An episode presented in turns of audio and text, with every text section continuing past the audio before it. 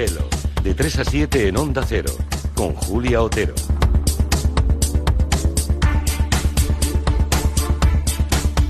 Me parece que nos va a quedar menos tiempo hoy, ¿eh? Estamos...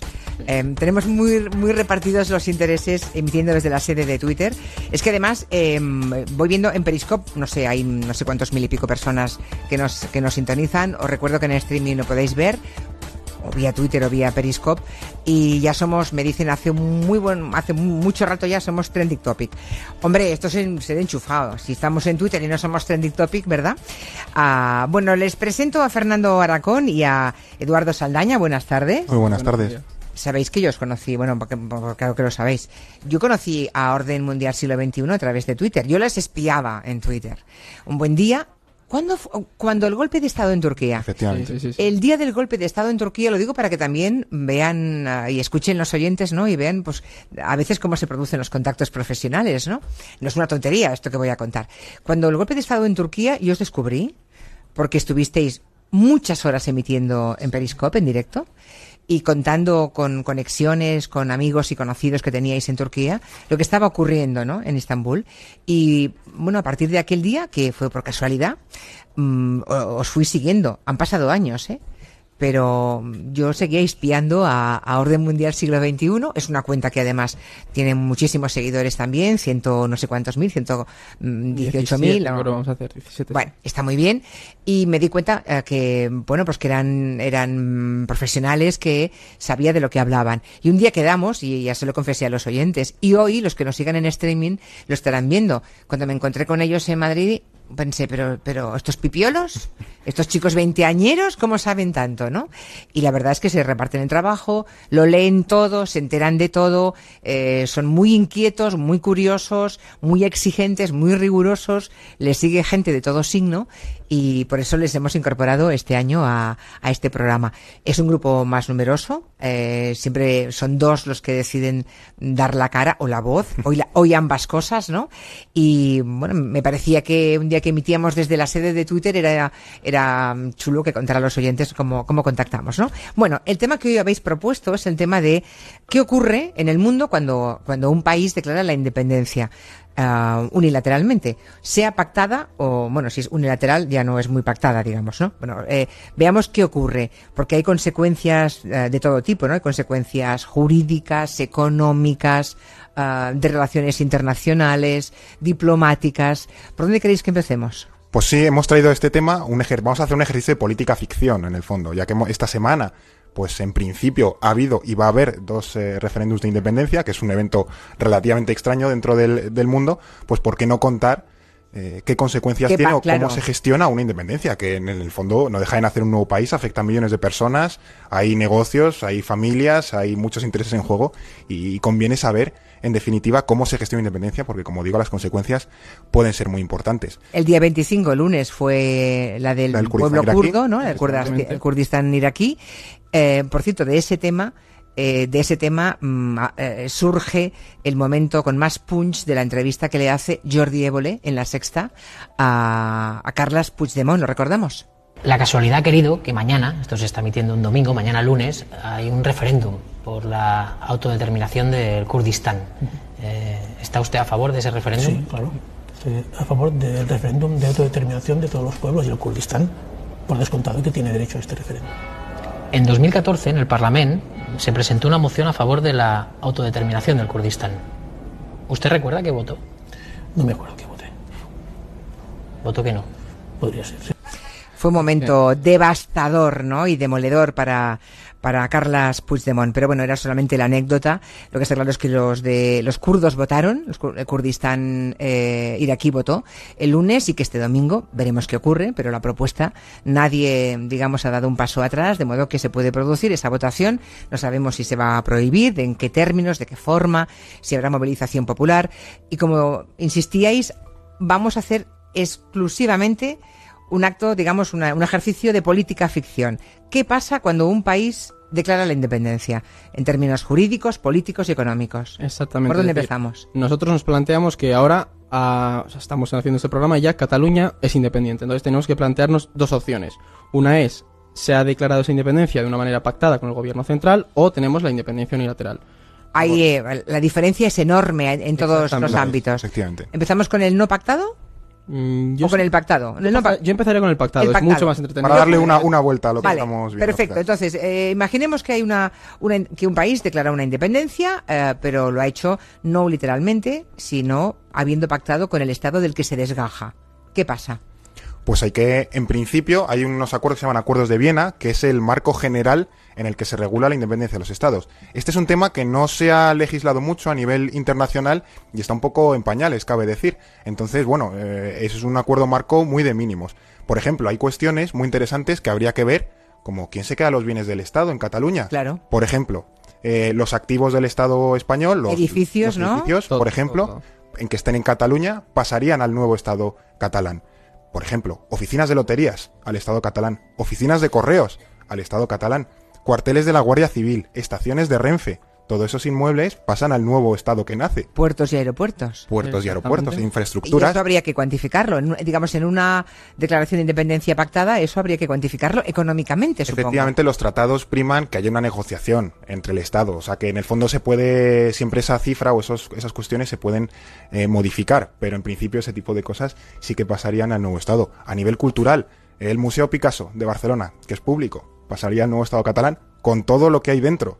Con todos las- los bienes relacionados con la actividad eh, de ese edificio. Y así podemos seguir, por ejemplo, con el tema de empresas públicas también. Justo, es decir, la, lo que planteábamos era eh, la empresa pública, probablemente cuando ese Estado se, se separara de- del Estado central, tendría que haber un acuerdo por el cual el Estado catalán tendría cierta parte de la participación que, que tiene el Estado central ahí. Además, surge otro, otro problema y es el de la, la nacionalidad de las personas que están en ese Estado.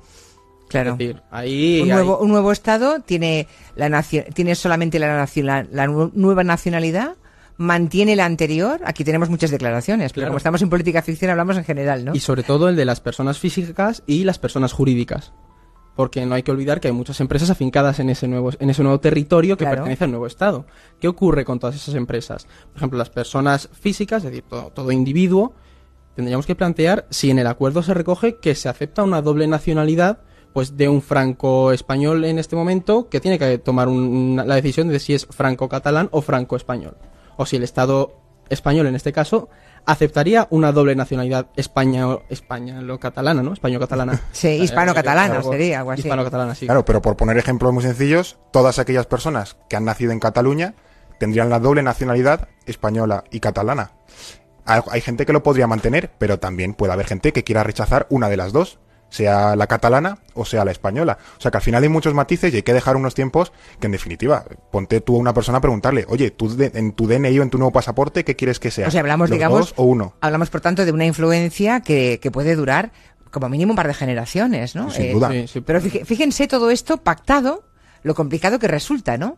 Estamos hablando de, de- en, en términos jurídicos, empresariales, eh, de nacionalidad, políticos, eso pactando. Pactando. Pactando. Bien, no sé si hay que hacer alguna consideración más o Pues- si vamos al sin pactar unilateralmente. Quizá uno de los temas que más han hablado con la independencia, y por dar unos datos eh, muy rápidos, sería el tema de la deuda. Que, en fin, Eso, es lo más Claro, importante. un nuevo Estado se queda con eh, activos, pero también se queda con pasivos del, del anterior Estado. Se han hecho unos cálculos, así a ojo, tan claro, evidentemente esto falta en una negociación, pero en principio, por lo que se, se entiende, una, la deuda del, del nuevo Estado catalán nacería con unos 265.000 millones de euros de deuda.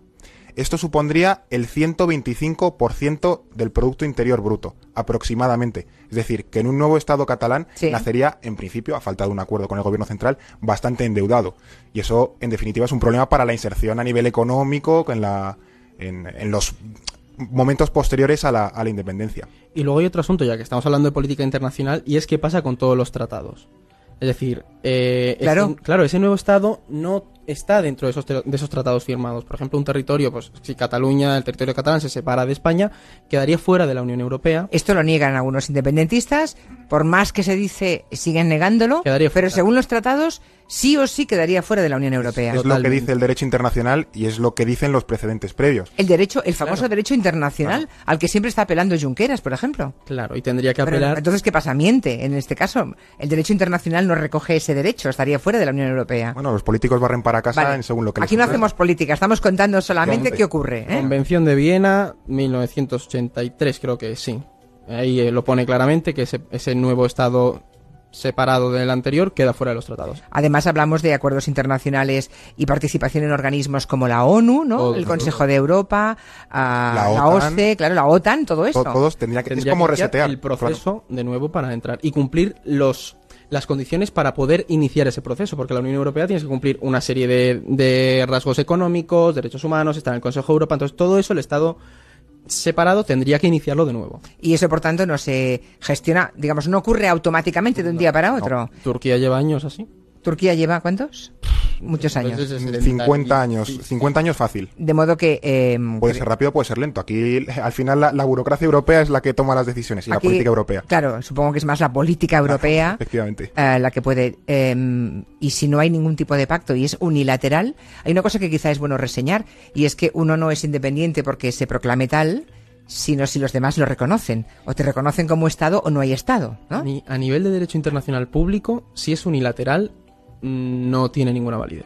Eso es una cosa importante a tener en cuenta, es decir, te pueden reconocer, pero a nivel de derecho internacional público no tiene ninguna validez si no se ha hecho pacto. Es decir, tú te separas y en un futuro, si el Estado del que te separaste llega a reconocerte, pues en el caso de Serbia y Kosovo, se me ocurre, Sí. ahí sí sería válido. Y por muchos que te reconocieran, lo hablábamos el otro día en tratando el tema, es decir, se apela a veces al reconocimiento colectivo, el de si Sí. una organización internacional te reconoce. Eso es, es falaz porque ninguna organización internacional tiene la capacidad de legislar a nivel internacional como tal, de crear derecho internacional. Entonces, eso tampoco sería válido para que tú fueras un Estado legal de acuerdo al derecho O internacional. sea, para que un Estado llegara a ser tal y legalmente reconocido, eh, ¿qué debe pasar? ¿Cuáles son los pasos? Pues a más eh, estados que te reconozcan, una vez tú proclames tu independencia, mayor legitimidad tienes para tratar o para funcionar como un estado. Si no te reconoce ningún estado, o muy poquitos, como ya ocurre en el mundo, el norte de Chipre, por ejemplo, es un estado independiente, aunque nadie lo sepa. Chipre, a menudo, pues eso, una isla mediterránea, calorcito, turismo, pero está partida por la mitad. Taiwán es quizá el ejemplo de los más conocidos. Taiwán le reconocen una docena, quincena de países. y por tanto, No es, no es un Estado, es un Estado fallido, podemos decir. O sea, no. No funciona, no, tiene embajadas, no puede entra- entrar en la ONU, no puede entrar en ninguna organización internacional. Al final, pues es un estado como En a un- medio gas. En un limbo. Sí, en un limbo medio porque gas el derecho no- internacional público es muy etéreo, también tenemos que decirlo, es complicado de manejar. eh, y todo esto, claro, eh, puede discurrir. eh, esto es lo que, lo- digamos, lo que la historia nos ha enseñado hasta ahora, ¿no? Sí. Eh, luego, lo que, lo que ocurre en determinado con- caso concreto, pues está por ver, pero eh, creo que ha quedado muy claro lo que habéis dicho. Perdóname la frivolidad, pero ¿la Liga de Fútbol? Porque. Este es quizá uno de los, quizás es de los temas más tratados. ¿Qué pasa con el Barcelona? ¿Dónde Sí, va a jugar? eh, sinceramente sí, es una frivolidad, que la gente se acuerda de eso, pero en un país en el que el fútbol es Dios, Lo hay que, plantea- hay que planteárselo, efectivamente. importante. Es casi las cosas de comer el Petas fútbol. por roles, Isaac, por Claro. favor. ¿Qué pasaría? No, en el fondo, la Liga de Fútbol Profesional, la LFP, es un organismo privado. Por tanto, como los clubes de fútbol también son privados, sería una relación privada. En la Liga de Fútbol Profesional, en principio, puede jugar el Lokomotiv de Moscú, si lo plantea así. Y de hecho es bastante habitual que, que clubes de estados extranjeros jueguen en otras ligas. Por ejemplo, el Mónaco juega en la eh, liga en la primera división francesa. Los clubes de San Marino juegan en Italia. Los de Liechtenstein en Suiza. Es decir, es habitual que clubes extranjeros jueguen. Pero evidentemente tendría que ser un acuerdo privado entre las partes que habría que ver si a cuántos aceptan. Ah, Claro, eh, y si no hay presiones para que se acepte o se está. rechace, digamos, ¿no? Bueno, pues me me ha parecido muy interesante que hoy Fernando Arancón y Eduardo Saldaña, de Orden Mundial Siglo XXI, hayan puesto sobre la mesa algunas cuestiones de las que, la verdad, se habla poco, ¿no? Hablamos, mm, se está tensando muchísimo la cuerda, no hace falta que les cuente, porque todos estamos a cabo de la calle, pero eh, yo creo que esa realidad que es una realidad muy incómoda, una- verdades incómodas. Algunos no quieren escucharlas, pero que ahí están y lo que hemos hecho es repasarlas. Gracias. Gracias a ti. Gracias. Y hasta la semana que viene. A ver de qué hablamos la semana que viene. Sorpresa. Sorpresa. Ahí lo dejamos. Son casi las 5 de la tarde, casi las 4 en Canarias.